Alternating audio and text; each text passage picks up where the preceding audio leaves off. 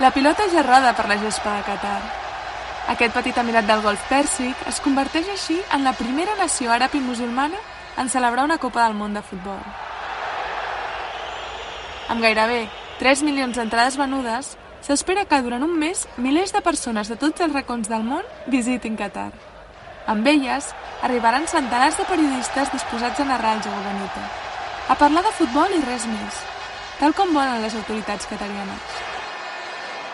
Tengo tuku tuku taka tuku tu ta ta tuku tu ta ta tuku tu ta ta tuku tuku taka tuku tu ta ta tuku tu ta ta tuku tu ta ta A Qatar no existeix la llibertat de premsa. L'artífex d'un poderosíssim imperi mediàtic amb el Jazira al capdavant limita qualsevol informació sobre la política interior del país. Mentre mitjans amb seu Doha impacten amb força el món àrab, els i les periodistes locals es topen amb constants desafiaments per explicar el que passa entre les fronteres d'aquesta petita península. Si per als i les periodistes locals és difícil, si no impossible, desenvolupar la seva tasca informativa en llibertat, els obstacles per als estrangers que intentin fer el mateix no seran menys. Gairebé no hi ha límits per entrar als estadis i comunicar sobre l'últim gol de Messi, la passada de Pedri o la destresa d'Mbappé. Això no és cap problema.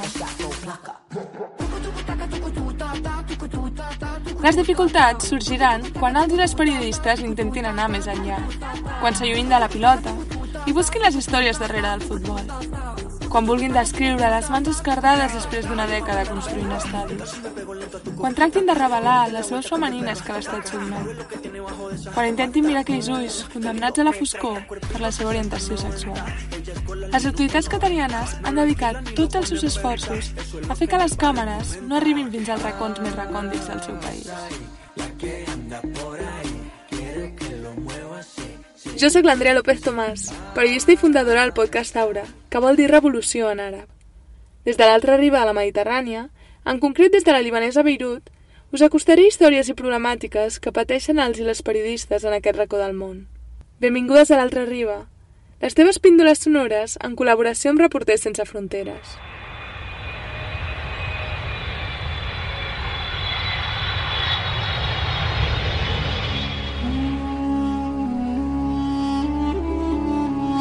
Durant les setmanes prèvies a la celebració del Mundial, les autoritats de Qatar han deixat clars els límits als que els i les periodistes estrangeres estan sotmesos. D'acord amb els termes establerts, tenen prohibit gravar edificis governamentals, a universitats, a llocs de culte i hospitals, i tampoc poden filmar en propietats residencials i negocis privats.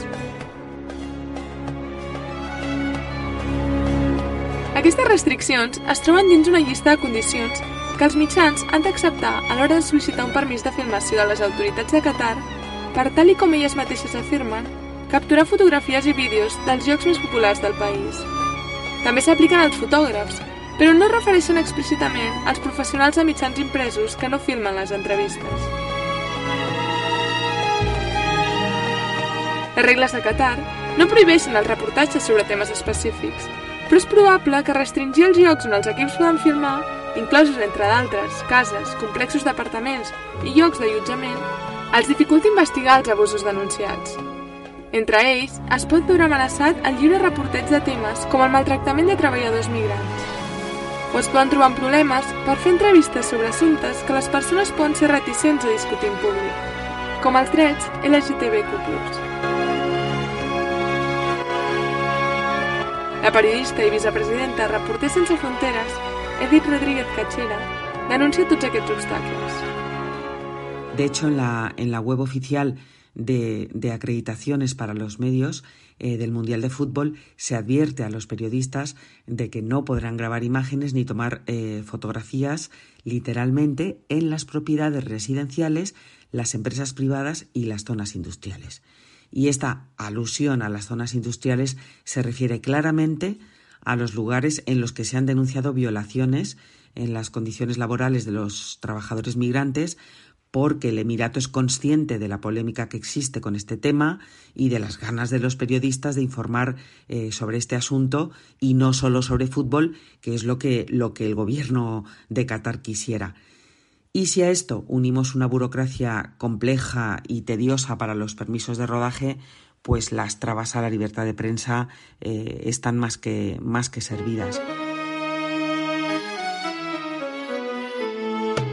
Qatar ocupa el lloc 119 de 180 països a la llista mundial de la llibertat d'informació realitzada per Reporters Sense Fronteres d'aquest any. La censura ha estat tan integrada al mateix exercici periodístic que no hi ha ni un periodista detingut, ni un periodista assassinat i ni un periodista desaparegut aquest any a Qatar. No cal, ells mateixos s'autocensuren. Les institucions catarianes ja s'han assegurat que sigui així. El 2020, Qatar va introduir una esmena al seu Codi Penal que imposa fins a 5 anys de presó per difondre rumors o notícies falses amb males intencions. Això sí, no s'especifica qui determina que és un rumor o una notícia falsa, ni el criteri que es fa servir.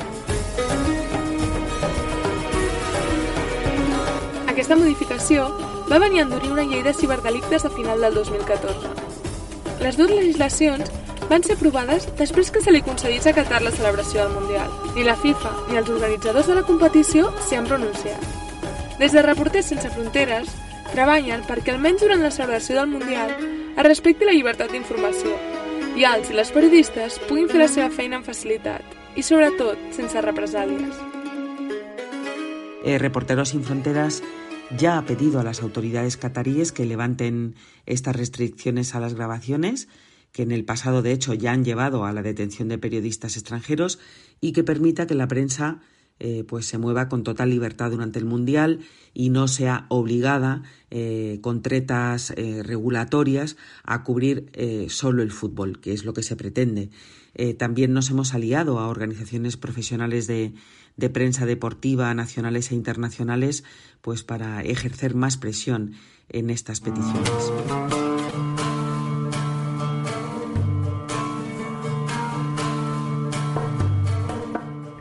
El panorama mediàtic de Qatar és molt pobre. Els mitjans tradicionals se celebren els avenços tecnològics del país, el nou passatemps de l'Amir i els esdeveniments de l'entorn reial. Però els assumptes domèstics que poden generar cert debat públic es mantenen apartats de la ciutadania. Mentre els periodistes estrangers preparen la seva cobertura a Qatar, els reporters locals saben que la celebració d'aquest Mundial no canviarà res per a ells. Sense la informació, el públic no coneixerà en profunditat l'escenari on té lloc el joc. Sense llibertat de premsa, no es pot saber amb certesa si les reformes anunciades per Qatar en matèria laboral, per exemple, van existir de debò. Tot i així, les autoritats catarianes estan entusiasmades amb l'arribada de centenars de periodistes aquest mes per informar sobre com corre la pilota sobre l'herba al Mundial de Futbol. Però no poden evitar que vulguin comprendre el silenci als afores de l'estadi i per això han cedit en certs aspectes. Oficialmente Qatar ha reducido las restricciones a, a, la labor de los periodistas extranjeros porque antes, por ejemplo, existía en los permisos de rodaje una cláusula que prohibía eh, la realización de reportajes literalmente inapropiados u ofensivos para la cultura catarí y para los, para los principios islámicos. Y esto ahora no pasa. Eh, tampoco pasa en las nuevas acreditaciones que se especifiquen ya las regiones, las calles o los barrios en los que los periodistas eh, pueden grabar imágenes. Pero sigue existiendo una normativa deliberadamente ambigua y deliberadamente vaga eh, que estamos seguros de que generará problemas y planteará obstáculos, sobre todo a las televisiones en, en sus grabaciones, en sus rodajes, que es a quien Qatar teme especialmente por la fuerza eh, irrefutable que tienen las imágenes.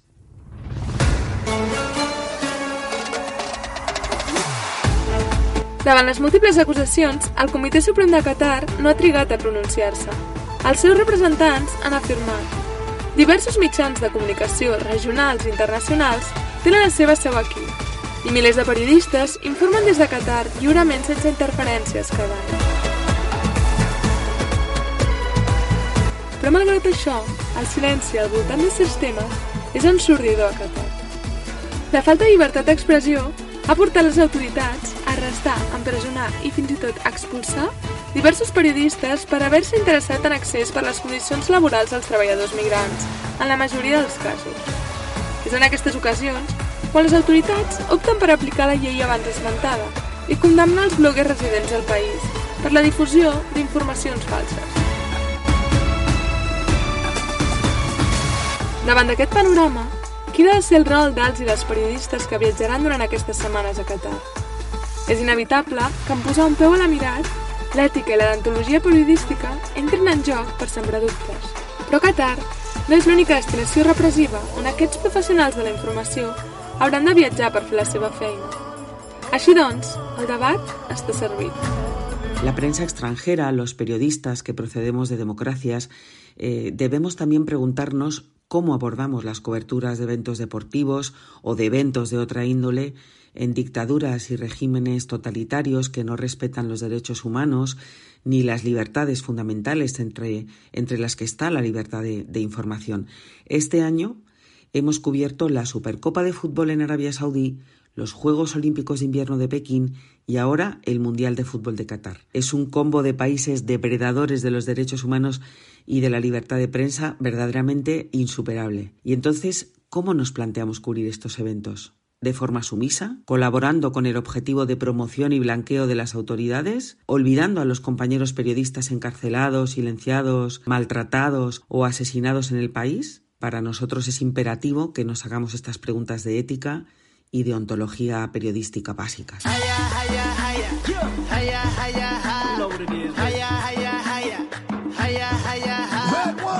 Mentre la pilota segueixi rodant per la gespa, l'atenció se centra en Qatar.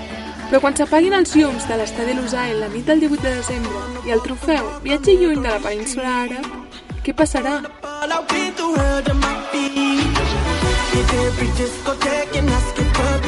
Des de Reporters Sense Fronteres ens recorden que la llibertat d'informació és la base de la democràcia. És el primer dels drets humans, del que emanen tots els altres. L'accés a una informació independent, plural i lliure de censura permet a la ciutadania decidir sobre la seva vida i el seu futur. Però aquest és un escenari molt allunyat per a les persones que viuen a Qatar.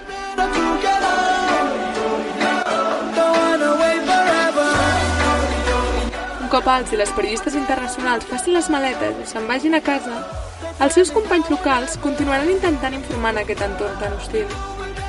El temor més gran és que en acabar la competició els focus deixin d'apuntar a Qatar i es privi de la calor de la llum que emanen els valents que volen informar en llibertat. Amb els estadis buits, el silenci ja s'imposarà del tot.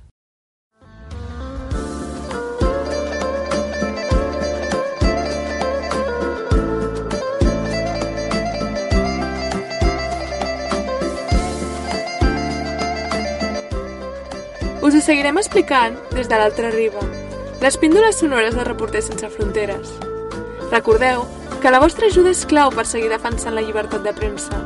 Així que Festa Soci de Reporters us realitza una donació per Visum al codi 01506.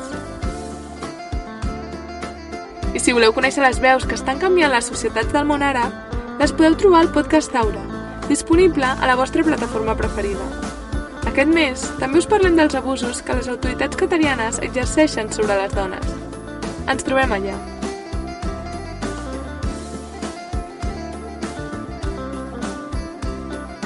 Jo sóc Andrea López Tomàs, des de Beirut.